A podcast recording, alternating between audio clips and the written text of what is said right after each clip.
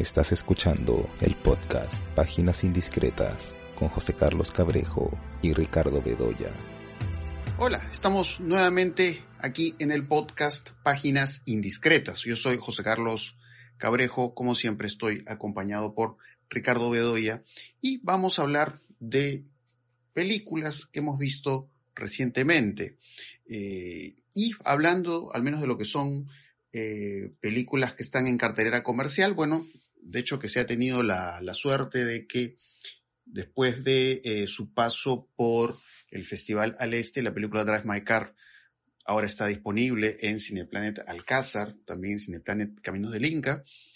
No vamos a hablar de la película como tal porque ya lo hemos hecho en varias oportunidades, pero sí me parece importante destacar el hecho de que, eh, digamos, en las salas de cine eh, entiendan que hay un público para este tipo de películas y, creo que siempre tiene que haber un espacio para ellas, ¿no? Para películas como Traes My Car, ¿no? De hecho, que hablaba con un amigo ayer y, me hablaba de que, y un poco lo he podido ver también de, de puro curioso, eh, de que hay salas, ¿no? Hay, hay, funciones de Drive My Car que se están llenando, lo cual pues me parece fantástico, ¿no?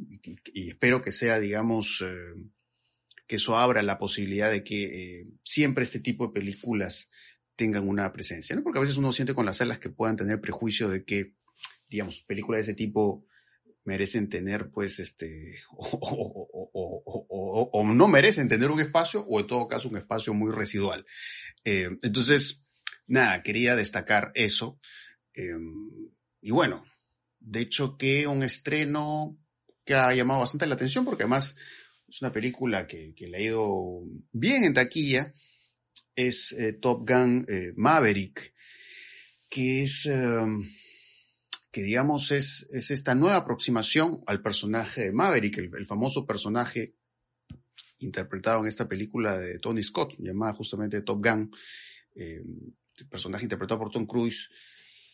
Y em, bueno, pues es, es, es, una película que, bueno, lógicamente aprovecha de, las posibilidades tecnológicas que tiene el cine en la actualidad, eh, pero que, digamos, conserva en buena medida eh, el espíritu de esta película de los años 80, ¿no?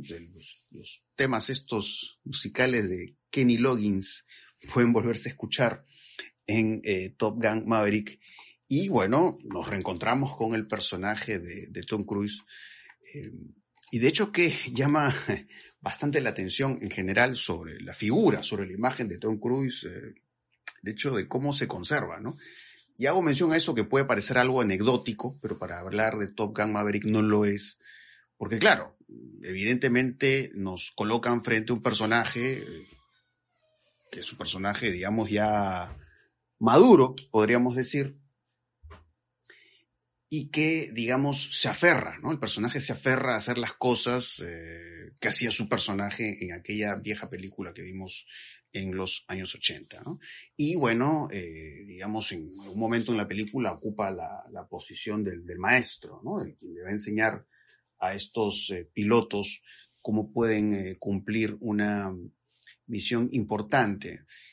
Y de ahí, claro, se establecen otras conexiones importantes con esta película original de los 80, ¿no? Digamos, el, el encuentro con un personaje que tiene un vínculo que es esencial con este personaje de Gus, que es el personaje que, fallece, fallece en la película, eh, la película original.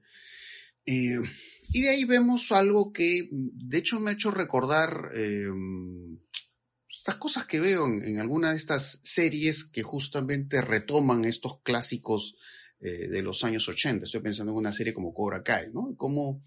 Digamos, eh, entre estos personajes eh, más grandes, maduros, con estos personajes eh, o adolescentes o más jóvenes, se crean estas paternidades simbólicas.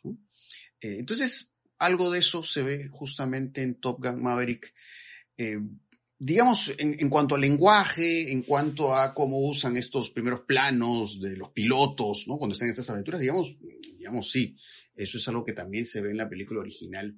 Eh, podríamos decir que, bueno, en ese sentido, eh, Top Gun Maverick se aferra a una fórmula, pero creo que es una fórmula que, que, está bien empleada, es, una fórmula que, digamos, logra eh, sumergirnos en una situación de, acción, de riesgo, de pronto incluso con ciertos ingredientes que pueden ser previsibles, pero que igual nos dejan ante una película que, por supuesto, no es descollante, pero que es una película eh, entretenida y que conserva, por supuesto, el, carisma que tienen los personajes que aparecían en la película original. Pero de todas maneras quería mencionar algo más sobre la imagen de Tom Cruise por el hecho de que, bueno, es, digamos, algo sintomático de lo que hemos visto con otros actores y otras actrices en los últimos años, ¿no? Que ya no, son, no podríamos decir que son particularmente jóvenes, eh, pero tienen esta imagen eh, que los hace parecer pues realmente mucho más eh, jóvenes. Justo estoy recordando un libro que leí hace, hace un buen, muy buen tiempo, que es un libro de Roman Gubern, que es El Eros Electrónico. Y ahí me acuerdo que ese libro hacía mención a eso, ¿no? De, estas estrellas que, por más que pasan los años, ¿no? Se aferran, digamos, a, a, a cierto ideal, ideal de imagen, ¿no? Que es un ideal de juventud. ¿no? que es, algo a lo que se quiere llegar, pero que acá pues obviamente se, se hace a, propósito de un personaje que quiere sentir que puede hacer eh, las mismas cosas que hacía cuando era mucho más eh, joven. Pero nada, esas son un poco las, algunas ideas que tengo sobre Top Gun Maverick. No sé a ti, ¿qué te pareció, Ricardo? Me pareció lo más interesante, la verdad. Eh, me pareció interesante por varias razones. A ver, una, por la que tú dices, ¿no? Eh, un poco la figura, cómo construye su imagen este, Tom Cruise, ¿no? Tom Cruise es un actor eh, especialmente interesante desde ese punto de vista, desde el lado de la configuración, digamos, de su propio mito, ¿no? Porque, claro, él comienza como el chico americano, este, ideal, modelo, ¿no? Es el, chico digamos, que encarna eh, los años 80, ¿no? Eh, una película como Negocios Riesgosos, por ejemplo, ¿no? Y luego La Audacia, ¿no? En una película como Días de Trueno, como en, esta, ¿no? En, el primer Top Gun, ¿no? pero luego él va em, orientando su carrera de una manera bien interesante y que va de alguna manera separándose de lo que es el concepto tradicional de la estrella cinematográfica, porque sin duda lo es, ¿no es cierto? Una estrella. Eh, que es, eh, digamos, traicionar esa, esa eh, fidelidad del público con determinados valores o con determinada imagen ya construida y que tiene que ser inamovible, ¿no? La estrella siempre es igual a sí misma, ¿no? Que es un poco el, el concepto de la estrella en la era clásica, ¿no? Gary Cooper siempre igual a sí mismo. John Wayne era siempre igual a sí mismo, ¿no es cierto? Igual las, las estrellas femeninas, Catherine Hepburn, ¿no es cierto? Era igual a sí misma. Eh, y entonces, claro, no podía haber demasiados, uh, demasiados cambios en su imagen, ¿no? Podía, por supuesto, trabajar en diferentes géneros, ¿no? Entonces podían aparecer como personajes de, una película de época o podían ser contemporáneos, eso, eso no importa. Pero siempre eh, había un, digamos, un elemento eh, articulador que los hacía eh, vincular un papel con otro, ¿no? Pero de pronto Tom Cruise hay momentos en que se aleja de eso, ¿no? Y yo creo que la película más radical en ese sentido es Ojos bien cerrados, la película de Kubrick, ¿no? En la que este personaje que aparece, ¿no es cierto?, una de las primeras escenas acompañado por estas dos chicas espectaculares, ¿no es cierto?, pues se sugiere un, ¿no? Se sugiere un mundo, no sé, pues un poco hedonista y erótico. De pronto, al escuchar la confesión de su, de su esposa, se cae, se derrumba, ¿no? Se derrumba porque no puede admitir, ¿no?, que este, el personaje, que la esposa, Nicole Kidman, ¿no es cierto?, haya podido tener esa fantasía con este personaje, ¿no? Y entonces empieza esta especie de, no sé, pues de travesía nocturna por Nueva York, ¿no? Que es una travesía además que está en el límite de lo irrealista, ¿no? Porque pues, está... Y que además lo conduce a una suerte de, a ver, como, no sé, decir, una fantasía de castración, ¿no? En el momento en que entra a esta orgía de enmascarados y es detectado, ¿no? Como un intruso y un extraño que va a ser sancionado, ¿no? Claro, y en un espacio en el cual el sexo es fundamental, ¿cuál puede ser la sanción a este personaje, ¿no? Entonces ahí, ahí tú puedes imaginarte cualquier cosa, ¿no? Cosas muy terribles, ¿no? Eh, una mutilación o algo parecido. Eh, y creo que ahí Tom Cruise, por ejemplo, está trabajando contra pelo con su imagen. otra película es, sin duda, Entrevista con un vampiro, ¿no? En la que había toda esa connotación homosexual muy clara, ¿no? Y pero, sin embargo, Tom Cruise no pierde su energía y su oficio, ¿no? Porque, claro, pasa de una cosa a esas, pasa de pronto a, a Misión Imposible. Entonces, ahí sigue siendo el héroe cinematográfico, digamos, ¿no?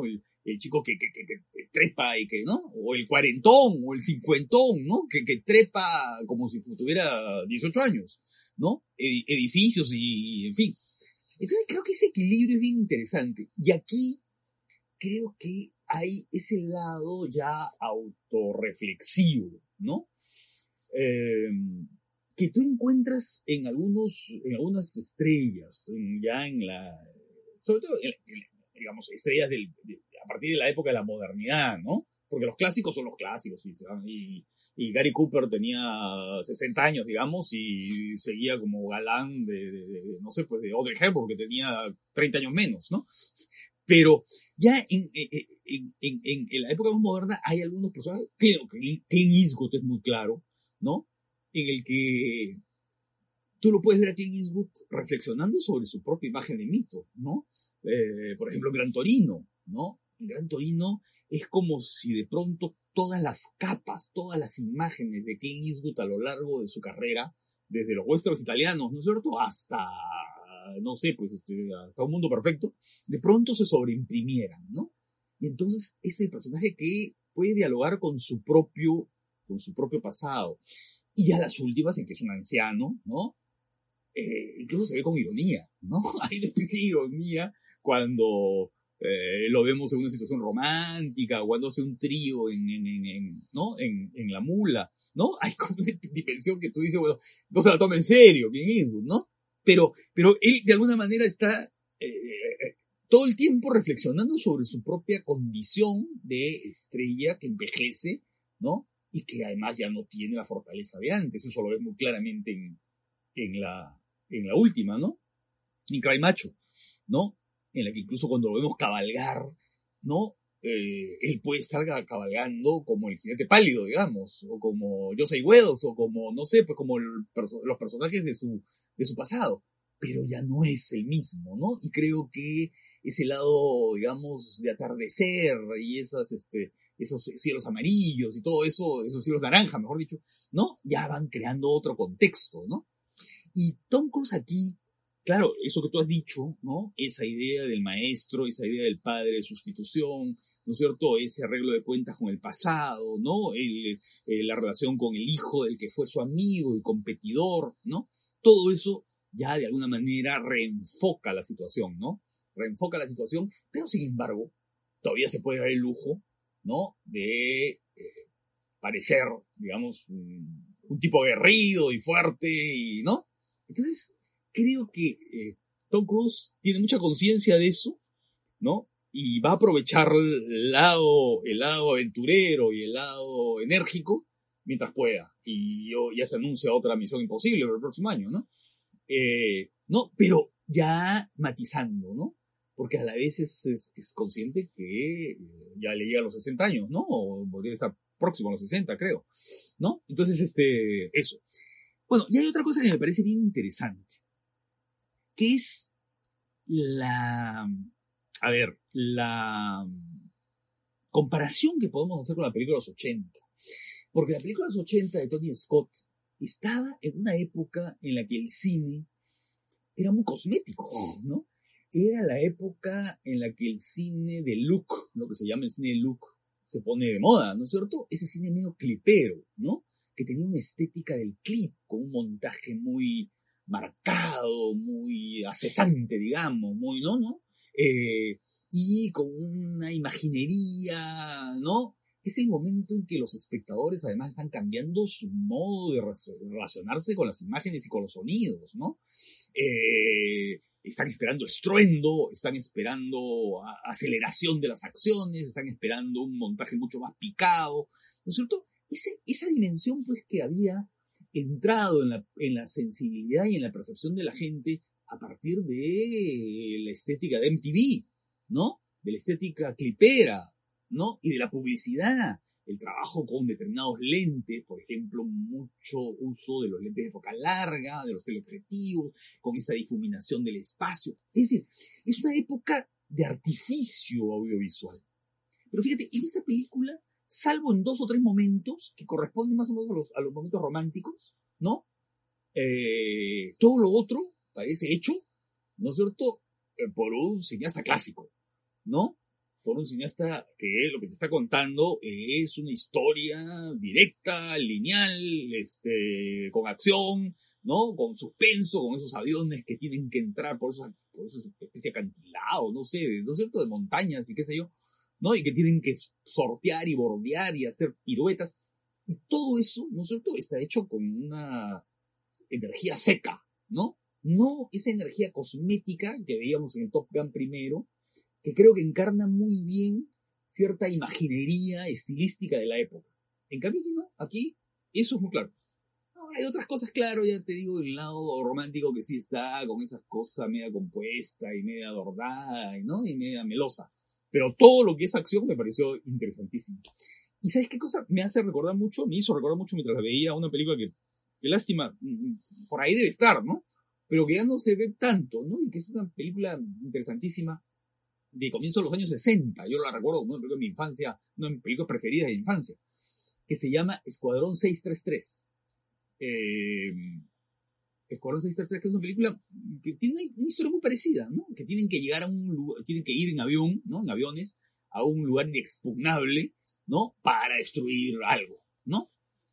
Y claro, y hay todo esa, todo esa, ese lado aventurero y espectacular del cine de aviación, ¿no? el cine de aviación, además, tú sabes que eh, lo explotó el cine desde el inicio, porque, eh, digamos, la aviación comienza más o menos con el cine, ¿no?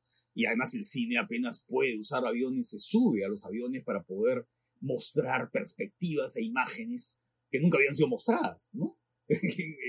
era, casi como un descubrimiento de una imaginería inédita desde el aire, ¿no? A, a gran distancia, en planos generales, ¿no? Porque claro, el teatro pues no podía hacer eso, ¿no? Entonces el cine por primera vez llevaba como espectáculo, ¿no es cierto?, esa imaginería del espacio, ¿no? Desde el aire, desde la altura. Entonces, eso es bien interesante. Me parece que ese, ese cambio estilístico mm, de, de, de, de, esa estética clipera de los 80 a esta estética más aventurera, más vectorial, más dinámica, más, ¿no? De, de acción me parece lo más interesante, lo más fuerte de la película. Sí, es, es muy interesante lo que dices porque claro, o sea, al fin y al cabo, lo que hay en el personaje Maverick es eh, una dimensión especular que para mí es muy elocuente en una escena que es una escena en la cual al personaje Maverick le dicen, bueno, tú no vas a manejar el avión, tú vas a dedicarte eh, acá a estar en la posición de profesor. Y él hace este atrevimiento de agarrar eh, el avión, ¿no? Y demostrar que puede seguir haciendo las mismas cosas que hacía hace muchos años. Eh, que al final, claro, es el reflejo de lo que hace Tom Cruise con su propio cuerpo y en esta clase de películas, ¿no? En la que él está dispuesto a, actuar pues, como una persona joven, a, pesar de la edad que tiene, ¿no? Es decir, puedo seguir haciendo lo mismo que hacía en los años 80. Y, claro, y eso podríamos pensar justamente, porque has mencionado varias estrellas clásicas, bueno, Clint Eastwood sí, todavía lo hemos seguido viendo, este, dirigiendo y actuando, pero claro, sobre ciertas figuras eh, emblemáticas de los años 80, bueno, podríamos hablar de, de, casos similares, ¿no? Por ejemplo, el personaje de Mickey Rourke en El Luchador, The Wrestler, la película de Darren Aronofsky, que es eh, ver a este luchador entrado en años, pero que es como que todavía puede, puede seguir haciendo lo que hacía antes, Pero a la vez también, digamos, había en el personaje Mickey Rourke este lado em, nostálgico, ¿no? Porque eso es algo que se siente en algunos diálogos, eh, en, en, las conversaciones que tiene con el personaje Marisa Tomei, que además es otro caso extraordinario, ¿no? Que además en algunas películas que apareció Marisa Tomei, bueno, películas de superhéroes, eh, siempre hay esta cosa, esta cosa humorística a partir del hecho de lo joven que se ve, ¿no? Sí, sí. O sea, pasan los años, pero sí, se le sigue siendo, se le sigue viendo muy bien. Pero hay, hay esta, hay esta secuencia en El Luchador en la que dialoga con el personaje Mickey Rourke y, y, y a la vez, claro, está un poco en esa fase, pero a su vez esta idea de que aquellos años 80 eh, fueron, fueron mucho mejores. Entonces hay eso, ¿no? Un poco eh, esta oscilación entre la nostalgia y el hecho de demostrar que pueden seguir haciendo las mismas cosas o que pueden verse tan bien como en aquella época. Y otra cosa interesante que mencionabas sobre este asunto de, de esta cosmética de, de, la Top Gun eh, original, porque no sé si tú lo has visto, pero hay un, hay un video muy famoso que hasta ahora no he podido determinar de dónde es ese clip, que es un clip en el cual eh, Quentin Tarantino habla con un tipo. Ah, sí, sí, sí, sí. Y, ¿no? Este video famoso claro. y hablan de, hace una interpretación gay, gay sí, de Top sí, Gun, sí, ¿no? Entonces, este, claro, habla de estos personajes como el personaje de, de Val Kilmer, ¿no? Y, y además, digamos, eh, claro, uno recuerda Top Gun y, y, y hay toda esta, a esto, toda esta forma visual de deleite en los cuerpos masculinos, claro. en mostrar los músculos y ese tipo de cosas y la relación cercana, por supuesto, que hay entre estos personajes masculinos. Y claro, y lo chistoso del video Tarantino es cuando hace referencia al personaje de la chica en la Top Gun original, que es que hay una escena en la que se le ve como con ropa masculina, ¿no? Claro. en, interpretación de Tarantino es, ¿no? Lo quiere, ¿no? Claro. Sí, así es. Entonces como que lo quiere llevar al, al mundo, vamos a decir, hétero. Sí, sí. ¿no? Y bueno, Tarantino con, con, el humor que lo caracteriza, claro, dice, ah, esto es un guion subversivo. Entonces, eh, de ahí, en YouTube vi un video que entrevistan al editor de Top Gun original. Y lo que decía él, porque le hacen la pregunta, ¿no? ¿Qué, qué le parecía la, la, lectura, la interpretación que había hecho Tarantino de Top Gun? Y bueno, él dice que no, no, no era algo que, que lo hubieran pensado. Pero habla de, eh, de la estética publicitaria, justamente, ¿no? De, de, de, habla de una imagen en la que aparece, aparece Tom Cruise en la Top Gun original en, en, en, ropa interior. Entonces él dice, claro, tú ves esa imagen y, y es una imagen que sin ningún problema podría haber aparecido en una eh, publicidad de la época. Eh, entonces eso es algo muy curioso, ¿no? Porque claro, acá en la última versión, en Top Gun Maverick, también vemos eso, ¿no? Pero es más poco a modo de recoger la, la estética de esta sí, vieja película. Es como ¿no? hacer el guiño. También vemos... Es como hacer el guiño claro, a, la, a, la, a, la, antigua, ¿no? Sí. Mm. Y acá también vamos a mostrar estos cuerpos fornidos, ¿no? Y, y, claro, te sorprende ver pues estos muchachos y ver que Tom Cruise, digamos, sí. también tiene, digamos, estas, tiene estos músculos, ¿no? Sí, claro, ¿no? Está, está de igual igual. Eh, entonces, claro, ¿no? es interesante eso porque esta, esta, digamos, esta visión artificiosa del mundo de Top Gun, pues finalmente abre paso a estas claro. posibles lecturas, ¿no? Como tener un acercamiento a un posible componente eh, homosexual, ¿no? Claro. Eh, no Top y hay, Gun. Y hay otra cosa, ¿no? Que es, ah, que yo, no sé, pensaba después, que, que, algo tiene que ver con el personaje de James Bond, ¿no? No con los actores necesariamente que han representado a James Bond, sino con el personaje de James Bond en las últimas, ¿no? En, Skyfall, en Spectre. Eh, cuando lo vemos envejecer y comienza a reivindicar modos de lucha o armas que más bien podrían ser anacrónicas, ¿no? Porque, eh, claro, James Bond, eh, ¿qué cosa? Tenía pues el, el, último modelo de todas las armas y los trucos y qué sé yo, ¿no? Y de pronto tú lo ves en estas últimas películas en las que ya eso no es tan importante, ¿no? Ya pasa como un segundo plano, ¿no? Y él se enfrenta a sus villanos, a los villanos, a sus opositores, a sus, ¿no? A sus antagonistas con otro tipo de, de, de armas, ¿no? Incluso con peleas cuerpo a cuerpo, ¿no? Eh, esto es bien interesante porque aquí en Top Gun, mira tú, eh, ¿qué lo salva? Lo salva un viejo avión, ¿no? O sea, sí. ¿no? dice que son los aviones esos de, de, de, de, entrenamiento formidable, de última tecnología, ¿no? una carcocha Sí. que, que ni se mueve, ¿no? Y eso me hizo recordar un poco a este último Bond, ¿no? Este último Bond que más bien recurre en su autorreflexión, en su fase autorreflexiva y tal vez en su fase terminal, ¿no? A, a, a lo viejo, ¿no? Lo viejo que puede ser útil, ¿no? Esa reafirmación de lo viejo que todavía funciona. Claro. Claro, la vieja escuela puede ser mejor. Claro. Eh, porque, claro, me estoy acordando, hablando de Clint Eastwood, vo- volviendo a Clint Eastwood, eh, me estoy acordando de esta secuencia que, es, que quizás no es de las secuencias más importantes de la mula, pero es muy elocuente de lo que estamos hablando, que es una secuencia en la que Clint Eastwood está conduciendo su automóvil y se encuentra con una pareja que tiene un desperfecto en, su carro, se baja como para ayudarlos, y el, el tipo este, obviamente muchísimo más joven que él, le dice, eh, no puedo, creo que le dice algo así como, no puedo cambiar la rueda porque no tengo internet. O sea, no puede encontrar el tutorial Sí, sí. de, de- de cómo cambiar la rueda, ¿no? Entonces, eh, Clint Eastwood se ríe y dice, ah, yo lo sé, ¿no? Pero, pero lo dice como diciendo, pero ¿cómo no vas a saber, no? Claro. Eh, entonces, este aprecio por las viejas formas de, de solucionar las cosas, que también curiosamente se ve en esta película eh, de Star Wars, The Force Awakens, eh, en la que eh, también aparece el personaje Han Solo cumpliendo con la misión con el Claro. milenario, que lo presentan también como un vehículo viejo, ¿no? Claro. Y se pregunta, ¿no? ¿Todavía funcionará? Sí, ¿Todavía se podrá emplear? claro.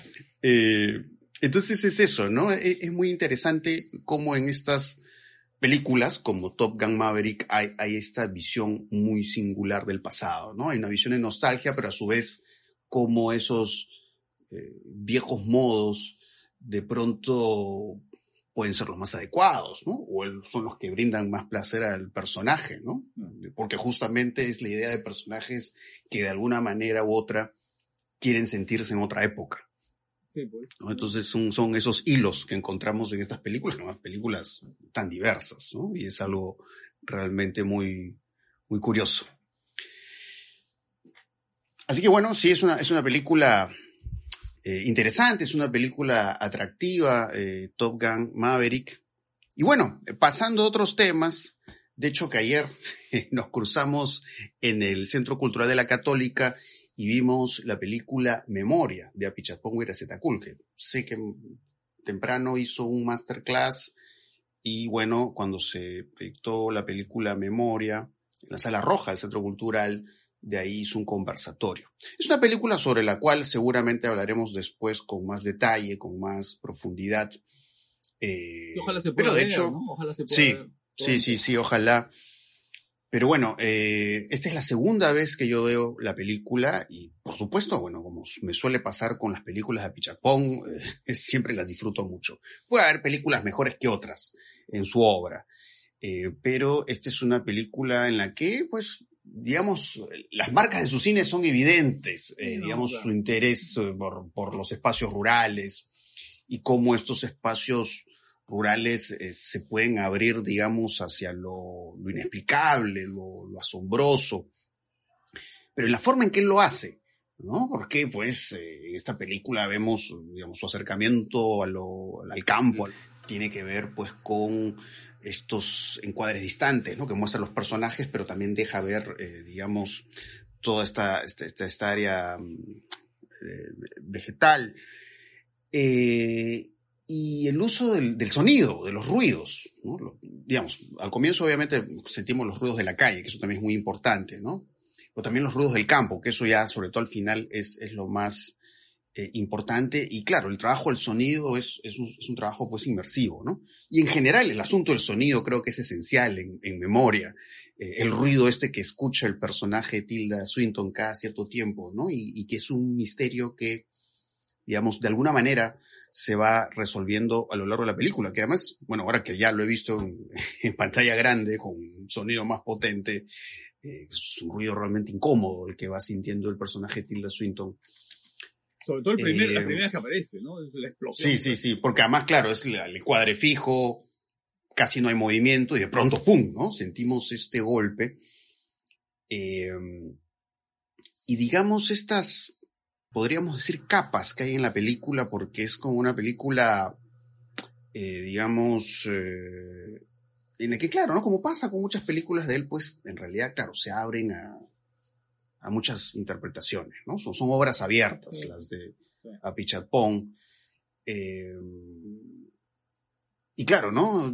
Estas referencias, bueno, no, no voy a tratar de dar mucha información y además ya comentaremos en profundidad después la película, ¿no? Digamos, todas estas referencias que es ese personaje de Tilda Swinton, ¿no? El, el interés de ella por, por registrar el, el sonido, ¿no? O tratar de reproducir el sonido que ella ha escuchado.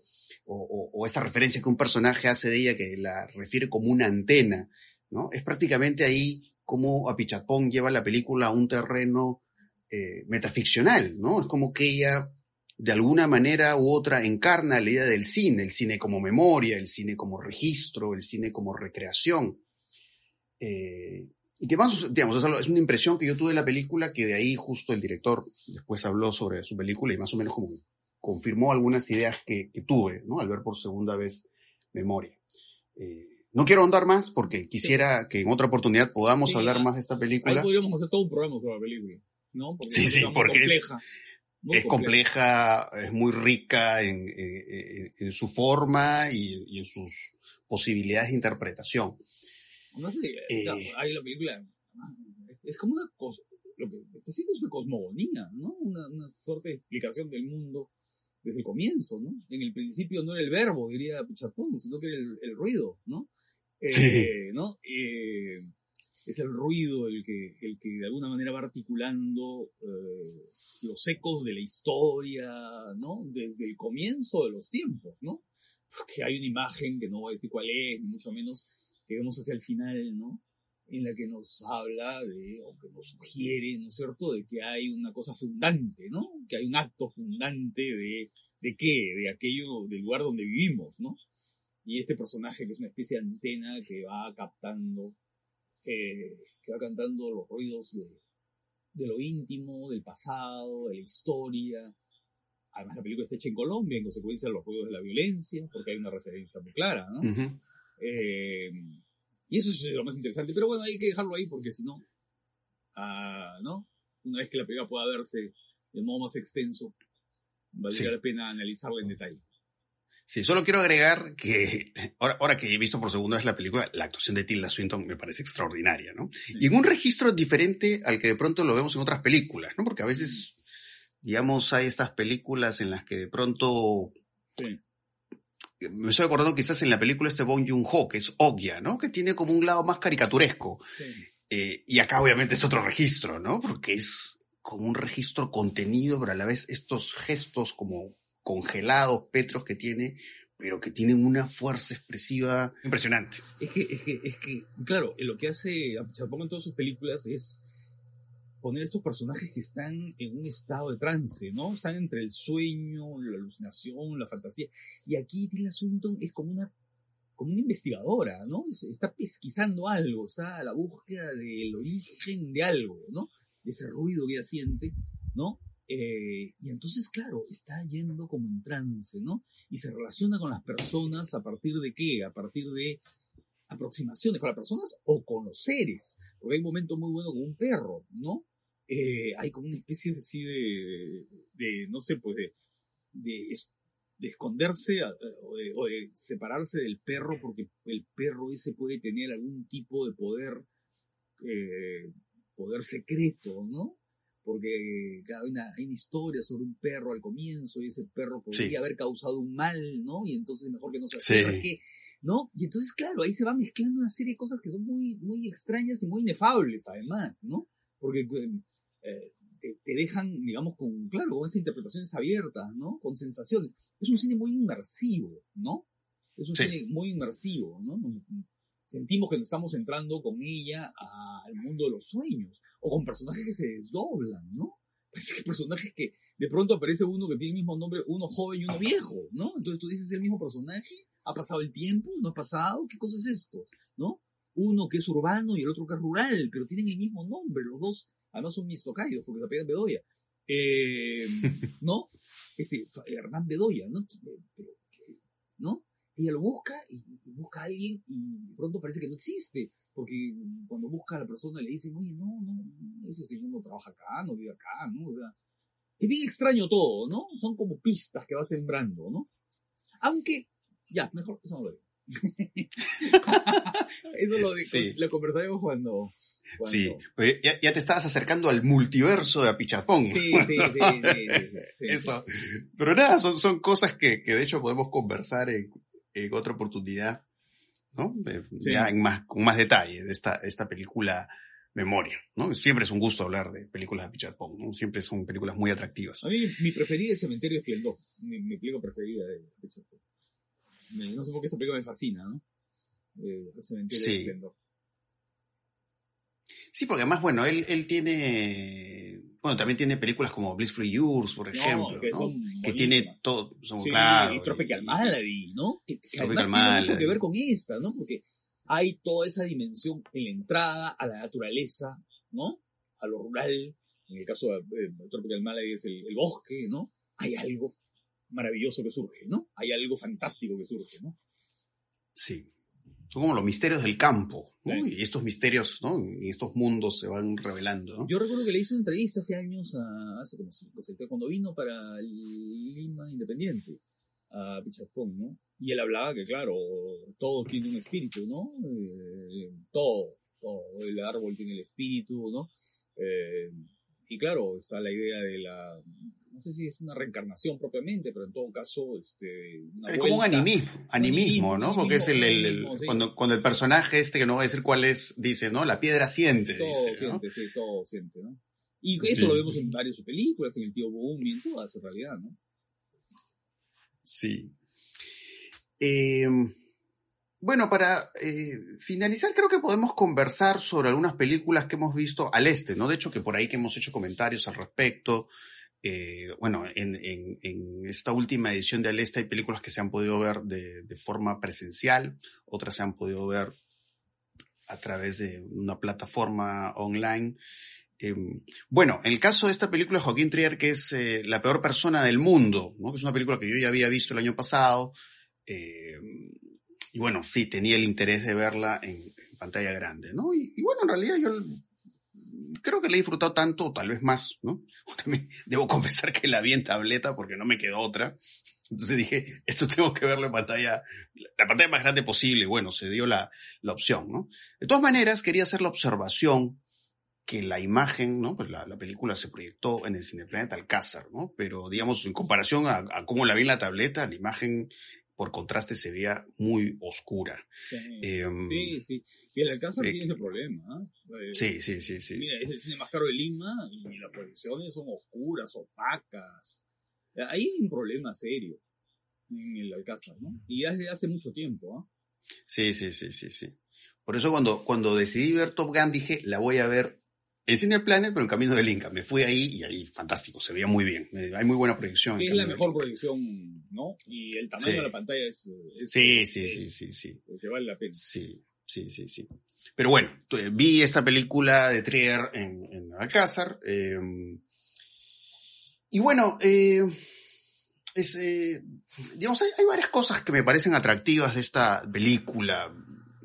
Digamos, eh, digamos, el trabajo, por un lado, yo diría, de la cercanía de los personajes, de, sus cuerpos, ¿no? Porque hay, una escena que a mí me gusta mucho, que es esta escena en la que, bueno, ella ya tiene digamos, estableció un romance con este personaje, que es un tipo que se dedica a los cómics, que es muy famoso, que es muy importante, y se encuentra con un tipo en una fiesta a la cual ella llega al azar, la protagonista, y, y hay todo este juego como para probar que no, no van a ser infieles a sus parejas. Entonces hay todo este juego como de olerse, de, de- o de incluso de casi semidesnudarse, o incluso confrontarse a situaciones eh, escatológicas, ¿no? Y, es como todo un trabajo de humor y a la vez cómo se va creando, digamos, esta forma de atracción entre estos personajes, ¿no? Que por supuesto esa secuencia va a ser fundamental para lo que va a ir ocurriendo después, ¿no? Porque después, digamos, eh, creo que el personaje de, de Renata Reinsve es un personaje que digamos, claro, ve- la, la vemos rodeada de estos personajes masculinos, como el personaje de, de- de su pareja, el tipo este que se dedica a los cómics, ¿no? De, alguna manera quiere orientarla a, la posibilidad, pues, no sé, de tener hijos, ¿no? Pues, digamos, esta vía tradicional, ¿no? Pero de alguna manera es como un personaje eh, que me parece al fin y al cabo quiere hacer las cosas en, sus términos, ¿no? Como, como ella eh, lo desea, ¿no? Y por eso es que asoman ciertos temas en la película que tienen que ver con el feminismo, el mansplaining y, y, ese tipo de cosas, ¿no? Que digamos se comentan mucho en eh, la actualidad, ¿no? Pero es, es, un, es un personaje que, que de ahí va, va, adquiriendo muchos matices, ¿no? Porque encontraste este personaje que es el personaje que le dice, hagamos esto, eh, conoce a este otro chico que es el inconvento, que más bien en algún momento parece ser un personaje que le permite ser como ella quiere ser, ¿no? Pero aún así de pronto vemos estos giros en el personaje de ella que son como, o revelan, digamos, un carácter eh, voluble. Y además, eh, Trier pues es un director muy interesado en el asunto del guion, ¿no? Porque también participa en el guion, y tiene como muy buenas líneas, tiene muy, muy buenos diálogos. Eh, y claro, son estos diálogos que quizás por momentos, porque digamos hay obviamente este, este interés por el asunto amoroso. Em, que claro, sí, evidentemente, en parte eh, recogen algo del espíritu de Romer, pero también un poco la idea de estas conversaciones también como al amanecer, ¿no? Cómo va cambiando el día, ¿no? Y cómo ahí va registrando la conversación de los personajes y un poco también me recuerda algo a Linklater, eh, entonces tiene mucho de eso. Eh, y bueno, no quiero dar muchos comentarios sobre el final porque obviamente no quiero hacer un spoiler, eh, pero no, vi, vi el final, que creo que es, es un final que habla de alguna manera sobre el asunto de la poco de las ideas propias o de las convicciones, ¿no? Pero también de la, de la soledad, ¿no? Porque es, es como un final seco y me hizo recordar, a pesar de que estamos hablando acá, o voy a mencionar acá una película muy distinta, me hizo recordar esta película de Fincher, Red Social, ¿no? ¿Te acuerdas el final? Cuando vemos al, al personaje que interpreta a Zuckerberg, ¿no? Que está revisando una computadora y como que está atascado ahí. Entonces es un poco casi esta visión mecánica, ¿no? En la que está eh, sumergido el personaje de, de esta actriz. Pero bueno, es, es, una película creo muy, muy atractiva que también creo que da para decir muchas cosas, para hablar varias cosas. Pero bueno, no sé a ti, ¿qué te pareció? Porque alguna vez hemos mencionado rápidamente la película, pero nunca he tenido tus impresiones precisas sobre esta película. No, mira, la vi en un festival, no me acuerdo cuál fue, no, no sé, no, creo que fue Berlín, no sé. Eh, y la verdad es que no, no, no, no, la verdad que no me gustó la película, eh, no me interesó, la verdad, no, no enganché con la película pero creo que fue culpa mía, ¿no? Porque creo que a veces en los festivales, eh, yo creo que los festivales no son la mejor, el mejor espacio para ver películas, ¿no? Pues recargan, recargan, de películas. Así es, ¿no? Entonces estás en un estado así un poco, ¿no? Y no lo he vuelto a ver. Entonces, mira, no tengo, no tengo mayor opinión sobre la película. No tengo opinión sobre la película, ¿no? Eh, ya confieso que cuando la vi no, no me pareció, no, no sé, no me, no, no entré en la película, no me pareció mala, ni mucho menos, pero es una película interesante, atractiva, aceptable, pero no la tengo clara, ¿no? Así que tendría que verla de nuevo. Prefiero no, no comentarlo. Yo me imagino, claro, no, no, no, sé muy bien cómo, cómo está la relación de la película con plataformas. No sé si ya está disponible, yo que sé, en algún país en movie, ¿no? Pero intuyo que va a terminar ahí, en algún momento, ¿no? ¿Has visto, que la, ¿Has visto que la Cronenberg se va a estrenar en movie, ¿no? La ha comprado. Ah, bueno, igual espero que ojalá haya la oportunidad de ver, la película en pantalla, grande. Bueno, como pasó con Annette, ¿no? Porque Annette se vio en pantalla grande y de ahí al toque pasó a, movie, al menos acá en Perú, ¿no? Ojalá, ojalá, Ojalá que sea algo así, ¿no? además que tiene un cast que puede llamar la atención a un público más amplio. Sí. A mí de lo que más me gustó, en, de lo que más me ha gustado, la que más me ha gustado de lejos y sin duda, en Al Este, ha sido una película hace 50 años que es La tragedia de un telefonista, que me parece una obra maestra, la verdad, me parece la gran película de, de Makabeyev, ¿no? Eh, de Yugoslavo Makabeyev, ¿no? Ahora ya Yugoslavia no existe, pero bueno, en esa época sí.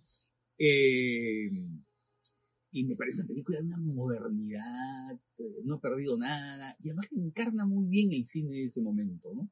Ese cine que va, además, como una, va, se adelanta a su época, mezclando la ficción, el found footage, el metraje encontrado, ¿no es cierto? El lado documental. Mira, es una película realmente notable, ¿no? Es, eh, yo creo que es la mejor película que hizo Macabeyev, ¿no? Y creo que es lo mejor. Ahora, en la competencia, eh, hay algunas películas que me gustaron, ¿ah? Eh, a ver, creo que la que más me gustó fue La Línea, la película de Ursula Meyer, ¿no? Eh, que es una película tiene una magnífica dirección de actores y además es una película que está pensada en términos de puesta en escena, una puesta en escena espacial, ¿no? Porque el nombre de la película ya te dice mucho sobre ella. No quiero decir mucho porque hay, aquí hay cosas que son importantes que no se pueden revelar, ¿no? Pero es una película que habla de determinados tipos de fronteras, fronteras que están marcadas, ¿no? Y que no se pueden, y que no se pueden, digamos, eh, quebrar, no se pueden sobrepasar, ¿no? Y hay momentos dramáticos en la película de tensiones, de esos flujos de, de, ruptura, de, ¿no?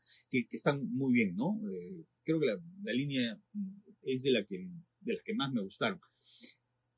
Y luego eh, Mutzenbacher, ¿no? Mutzenbacher, que es este documental de Ruth Beckerman, que en realidad es un documental, bueno, sí, documental, ¿no? Pero eh, dentro del campo ese de la no ficción performativa, ¿no?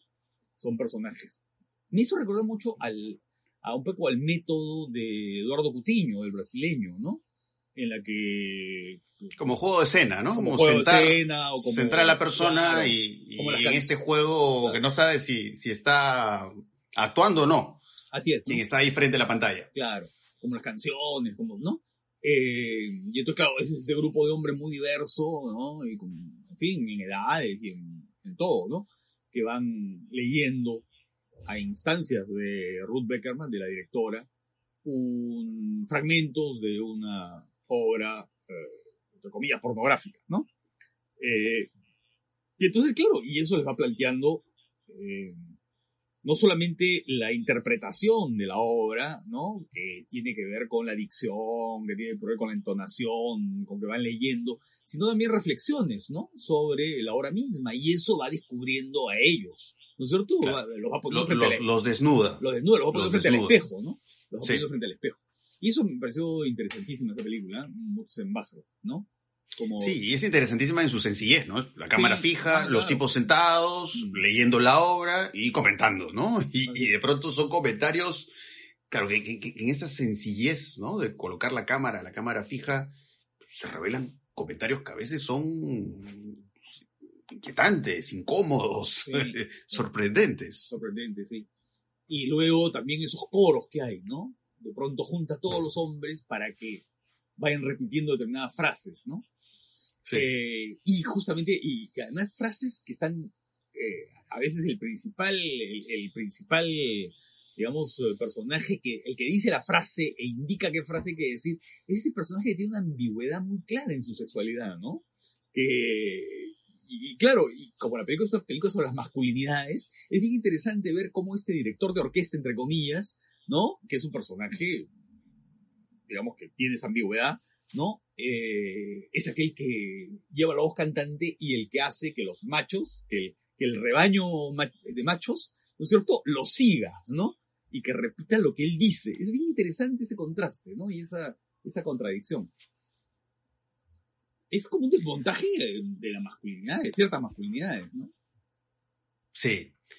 Eh, bueno, la Macabayev justo yo también la, bueno, yo la había visto hace muchos años y la volví a ver ahora que estuvo disponible en, en, la plataforma del Este, ¿no? Y bueno, sí, es fantástica, ¿no? Porque además, muy fiel también, una película muy fiel al mundo de, de, de este realizador, ¿no? De, digamos, eh, el asunto de la sexualidad, ¿no? Porque más sí, claro. hay estos insertos de estos tipos que van como teorizando, ¿no? Sí, claro. O hablando de, de ciertas visiones de la sexualidad y estos insertos como van acompañando la vida de, de, este personaje femenino, ¿no? Sí, sí, su, su, vida claro, en pareja, ¿no? Claro. Que además son imágenes cargadas de, de mucha sensualidad, ¿no? Porque claro, y es ese, ese contraste tan curioso en la película, ¿no? Entre, entre el análisis de lo sexual y a la vez la vivencia de lo sensual. Claro. Eh, no, y, sí, es fantástico. Y viéndola, y viéndola además, ahí compararla, por ejemplo, con la película de Radu Jude, ¿no? La película que ganó el Festival de Berlín el año pasado eh, esta película del el, el, el, polvo, título, un polvo desafortunado o porno loco, ¿no? Sí, sí, sí, sí, sí, ¿no? Sí. Eh, claro, ¿te acuerdas de todo el, todo, la- todo el fragmento central de la película de Jude? Eh, Te recuerda mucho a esto, ¿no? Sí, Este- esta especie sí, de, sí. ¿no? de documental sobre mm, hechos insólitos o sexualidad o qué sé yo, ¿no? Que va siendo incorporada a la ficción, ¿no? Es bien interesante eso. Sí. Luego, ¿sabes qué cosa me gustó? Arena mojada, pero me gustó, digamos, los dos tercios de la película, los dos primeros tercios de la película, que son bien En interesantes. mi caso es igualito. Yo también. A ver, a ver. Los dos primeros tercios, ¿no? Que es este Sí. pueblo, ¿no? Eh, un pequeño pueblo costero, ¿no? En Georgia, eh, porque es una película georgiana, ¿no? Eh, en el que hay un personaje, un habitante del pueblo que muere, ¿no? Y que de pronto se va creando una situación muy particular, porque el pueblo como que lo rechaza, ¿no? E incluso discute si lo entierran ahí o qué hacen con él, con el cuerpo, en fin. De- eh, no voy a decir qué más hay, por qué, ¿no? Pero mm, todas esas, los dos primeros tercios de la película son de los más interesantes, ¿no? Toda esa e- esos silencios, ¿no? Ese misterio que hay en torno al personaje, eh, las relaciones que hay con un personaje masculino en el pueblo, eh, la hija que llega, ¿no? Eh, es bien- es- todo eso es bien interesante, ¿no? Pero creo que el último tercio es fatal. Porque, Sí, porque, digamos, a mí, a mí lo que me interesó justamente es que, claro, digamos, es, es interesante ver, claro. Es la nieta, ¿no? Sí, la nieta. La nieta, la nieta, claro. Porque claro, ¿no? Son, digamos, encuadres eh, fijos, por lo general fijos, eh, estas imágenes de la playa, ¿no? La imagen de la naturaleza, ¿no? Hay, hay como una atmósfera de, de, de mucha serenidad, Sí. ¿no? Y cómo dentro de esa serenidad, digamos, vamos descubriendo ciertas dimensiones de los personajes, pero no, no solo de los personajes centrales, que es la nieta, digamos, conoce a este hombre que ha sido muy cercano a esta, muy cercano a su abuelo, pero también en, en esa serenidad, eh, digamos, se va descubriendo estos otros personajes ¿no? Sí. que ven ahí y que eso va revelando, pues, digamos, la, la confrontación de, de visiones del mundo, ¿no? Visiones que tienen que ver, por supuesto, con el asunto de la sexualidad. Eh, y, y- y claro, lamentablemente siento que hacia el final, digamos, eso, digamos, deja como una suerte de situación rígida que le quita cualquier tipo de matiz a la película. ¿no? Que eso fue lo que a mí no me gustó, ¿no? Al final es simplemente esta contraposición eh, de estos eh, personajes femeninos y, y- y bueno, y este personaje, digamos que claro, se descubre algo importante sobre su sexualidad que- y confrontados pues estos personajes eh, casi como personajes heteronormativos en bloque. ¿no? Entonces sí, es un de buenos y blanco- malos, ¿no? De buenos, buenos y malos, sí. blanco y negro, y de ahí, ahí para mí ya en ese momento la película se cae totalmente. Sí, se vuelve declarativa, ¿no? Sí, pues, ¿no? sí, sí. Entonces lo que yo podría decir, digamos, so- sobre es- ese, ese cierre de la película no me gustó. Hay una película que me gustó que es Atlantis, Sí, sí.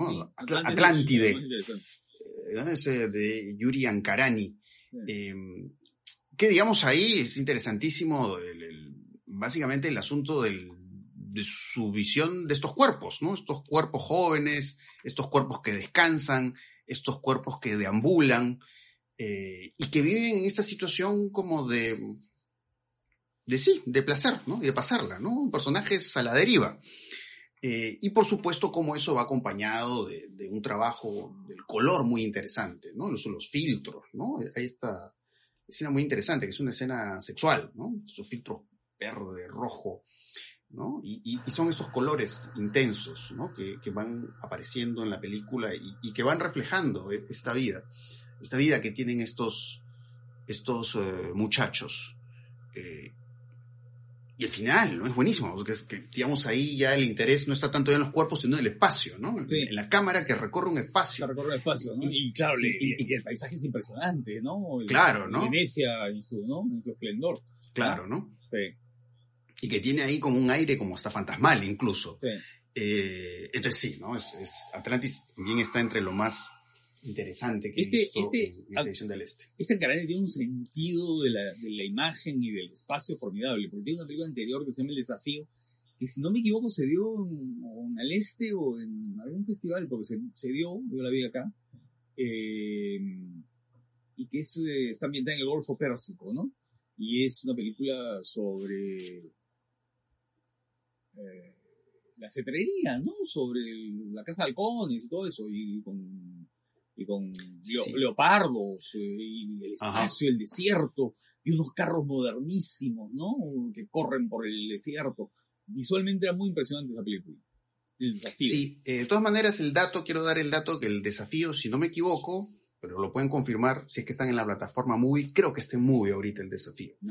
Eh, así que ahí la pueden ver. Y bueno, y, y el buco, el hueco, Ah, bueno, también es una película claro, interesantísima. Buco, eh, sí, sí. que tam- también acá podríamos hablar del asunto del espacio, ¿no? Sí, digamos- es el descubrimiento de un espacio, ¿no? Claro, ¿no? Estos espacios naturales y toda esta, toda esta exploración en la cueva, ¿no? Que Ah. es, ¿no? También ¿no? es muy sensorial, digamos, ¿no? Toda esta exploración de la cueva, pero a la vez poco este diálogo que tiene que ver también con las, las texturas del espacio, ¿no? O cómo se empalma la, la textura del espacio con la textura de este hombre mayor, este hombre con arrugas, que vemos pues que de, de alguna manera está como apagándose, ¿no? Sí. ¿no? Es un- la idea de un mundo impresionante, pero un mundo que puede estar destinado a desaparecer. Sí, claro, hay esa, esa, esa, ese contraste permanente, ¿no? Entre ese mundo que Sí. se transforma, que se va. Y el descubrimiento, ¿no? El descubrimiento de aquello que está en ese hueco, ¿no? Porque el título de la película Sí. es el hueco, ¿no? Eh, y que es una película bien interesante porque, claro, está contando una historia, se ambienta, eh, me parece, en los años 20, cuando se descubrió esto, cuando hubo la expedición para descubrir este, ¿no? Este, esta cueva. Eh, pero sin embargo está filmada como un documental, ¿no? Eh, Claro. Tiene un aire totalmente documental, pero claro, con una imagen muy poderosa, ¿no? Esas imágenes nocturnas del, del pueblo, del pueblo antes de que empiece la, la expedición son fortísimas, ¿no? Tienen una presencia, una fuerza. Este Fra Martino, además tiene una, tiene. Es claro, tiene esa visión etnográfica, ¿no? Uno siente Sí. como que las películas, eh, porque la anterior también, una película que hizo que se llama Las Cuatro Estaciones, es buenísima. También, ¿no es cierto? Ambientada en un pueblo italiano, mm, creo que en la misma zona, ¿no? Eh, de Italia. Eh, y entonces uno siente que este Fra Martino eh, va, ¿no? Y se está ahí, convive con la gente, ¿no? Observa, ¿no? Y luego como que no lo dirige, o en todo caso, este, hace que los personajes sean ellos mismos, sean, ¿no? Estos personajes que están encarnando, se están representando a sí mismos. Y ese lado es bien interesante, ¿no? Y por supuesto es un cine de contemplación, ¿no? Es un cine de observación detallada, ¿no? De, digamos, estos ritos culturales, ¿no? De todas estas... Y el trabajo con el sonido también es impresionante acá, ¿no? Porque, el- el- ¿no es cierto? El- todo el sonido, el eco que hay dentro de la cueva, ¿no? La Sí. caída, el agua, ellos cómo van además este, midiendo la profundidad de la cueva a partir de determinados elementos que son muy, muy sensoriales, ¿no? Todo Sí, es muy sí, sensorial en la película, sí. Sí, sí, es, es, es una película pues que también tiene este lado pues inmersivo, muy importante a través del sonido, ¿no? Y, y, por supuesto la relación del sonido con el espacio. Sí. Eh, entonces, bueno, creo que eso es lo más eh, atractivo ¿no? que hemos Bueno, podido también ver. está Una noche sin saber nada, ¿no? Que- Ah, claro, sí. Claro, es esta película india, ¿no? Que, que va mezclando una historia amorosa, unas cartas, ¿no? Eh, amorosas y toda una dimensión política, ¿no? Una dimensión política. Política y meta cinematográfica también, ¿no? metacinematográfica, Porque, sí, ¿no? Esas Claro. reflexiones sobre Pasolini, Sí, ¿no? Digamos, la idea de reflexionar sobre el cine Claro. como vehículo político. No, y, y además las marchas universitarias, las marchas estudiantiles van gritando viva Eisenstein, viva Pudovkin, ¿no? Sí. Sí, sí, sí. sí, la reivindicación del, del cine como, como forma de intervención política, ¿no? Así es.